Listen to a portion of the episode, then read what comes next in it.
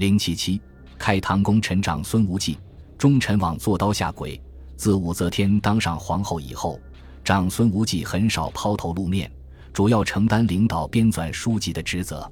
当韩苑、来吉等被贬逐，褚遂良病死爱州之后，长孙无忌就成为武则天等人的直接对手。武则天和许敬宗等人都明白，只要长孙无忌还在朝中，关陇集团随时都可能卷土重来。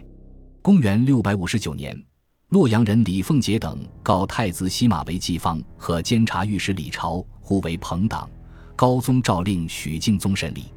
许敬宗审讯急迫。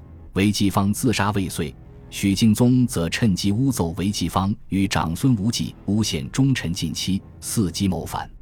由于在废立皇后问题上，高宗和长孙无忌之间曾有过冲突，长孙无忌已失去了高宗往日的尊崇。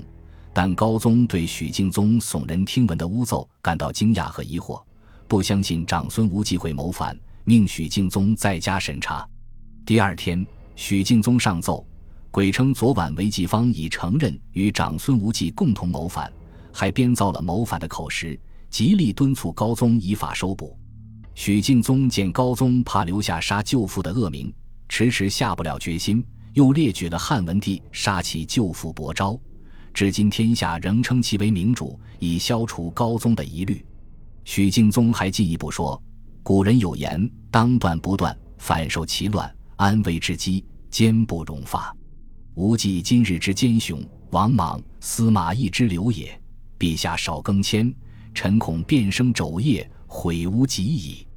在许敬宗的一再劝说下，高宗没有召见长孙无忌，即下诏削夺他的官爵、封邑，流放于黔州（今四川彭水），并发兵立即遣送。不过，高宗仍念救生之情，念长孙无忌有拥戴之功，特准许按一品标准供给饮食。长孙无忌的家族也受到株连，从弟于州刺史长孙志仁，族弟长孙恩，儿子驸马都尉长孙冲，族子驸马都尉长孙权、长孙祥等也陆续被诛或被贬，无一幸免。不久之后，唐高宗又命司空李世绩、中书令许敬宗等五名宰相再次审理长孙无忌一案。许敬宗命大理正元公于前往黔州。逼迫长孙无忌投绳自杀身死，并集美起家，然后上书高宗，说长孙无忌罪状属实。于是高宗又下诏赐死韩苑、刘爽等人。至此，关陇集团彻底覆灭。本集播放完毕，感谢您的收听，喜欢请订阅加关注，主页有更多精彩内容。